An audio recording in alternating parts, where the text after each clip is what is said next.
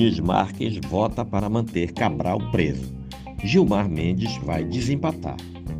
O ministro do Supremo Tribunal Federal, Nunes Marques, votou para manter a prisão preventiva do ex-governador do Rio de Janeiro, Sérgio Cabral. Agora, o placar na segunda turma do STF no julgamento sobre a liberdade do político é de 2 a 2 e só falta o voto de Gilmar Mendes. Cabral está preso desde 2016 pela Operação Lava Jato no Rio. Ele é o único em regime fechado em razão das apurações da Força Tarefa. Essa é a última ordem de prisão que ainda mantém o ex-governador na cadeia.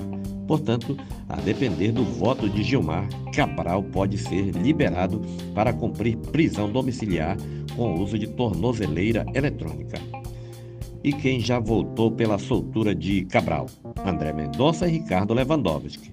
E quem foi contra foi Edson Fachin e Nunes Marques. Falta apenas Gilmar Mendes. O julgamento estava paralisado desde outubro, quando Mendonça pediu vistas, ou seja, mais tempo para analisar o processo, e foi retomado na última sexta-feira no plenário virtual, sistema que permite que os ministros depositem os votos de forma eletrônica sem a necessidade de sessão presencial. Gilmar Mendes tem até sexta-feira, dia 16 de dezembro, para apresentar seu voto ou apresentar um novo pedido de vistas, o que interromperia novamente o julgamento. Nunes Marques defendeu que prisão não deve ser revogada. Em seu voto, Nunes Marques concordou com o entendimento de André Mendonça de que a prisão preventiva de Cabral foi estendida sem passar por reavaliação. O ministro, no entanto, argumentou que o caso não leva à revogação da prisão. Abre aspas. Observo que, no caso em exame, a necessidade da manutenção da prisão cautelar está justificada na garantia da ordem pública em razão da gravidade concreta dos crimes do papel destacado do paciente na complexa organização criminosa, do seu poder de influência demonstrado nos autos e no risco concreto e razoável de reiteração delituosa. Fecha aspas. Para Mendonça, não se mostra razoável manter a prisão por tempo indeterminado, resultando em verdadeiro cumprimento antecipado da pena. Abre aspas.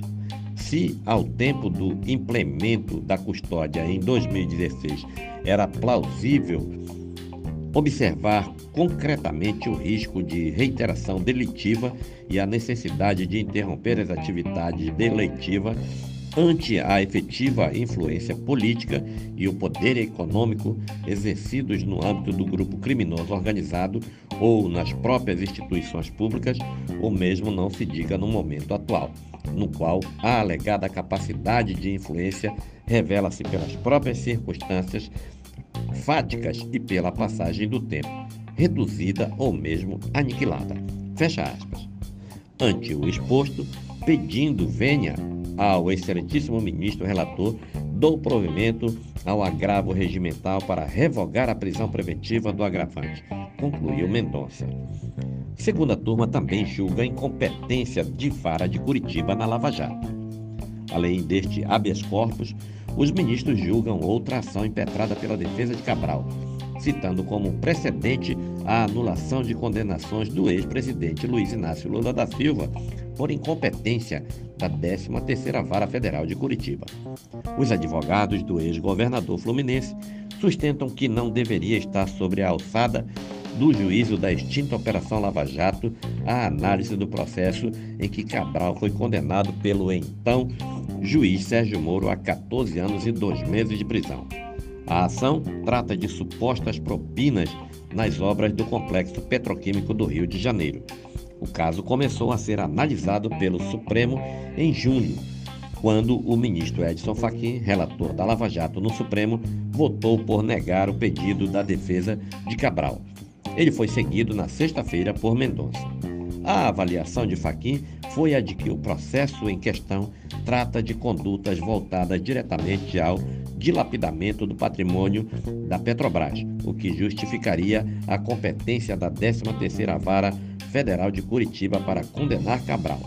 A primeira sessão do julgamento, no entanto, acabou suspensa por um pedido de vistas do ministro Lewandowski, que, após devolver os autos para análise da segunda turma, abriu divergência no julgamento. Ele votou por declarar a incompetência da 13ª Vara Federal de Curitiba para julgar o caso, determinando a remessa dos autos para a Justiça Federal do Rio de Janeiro.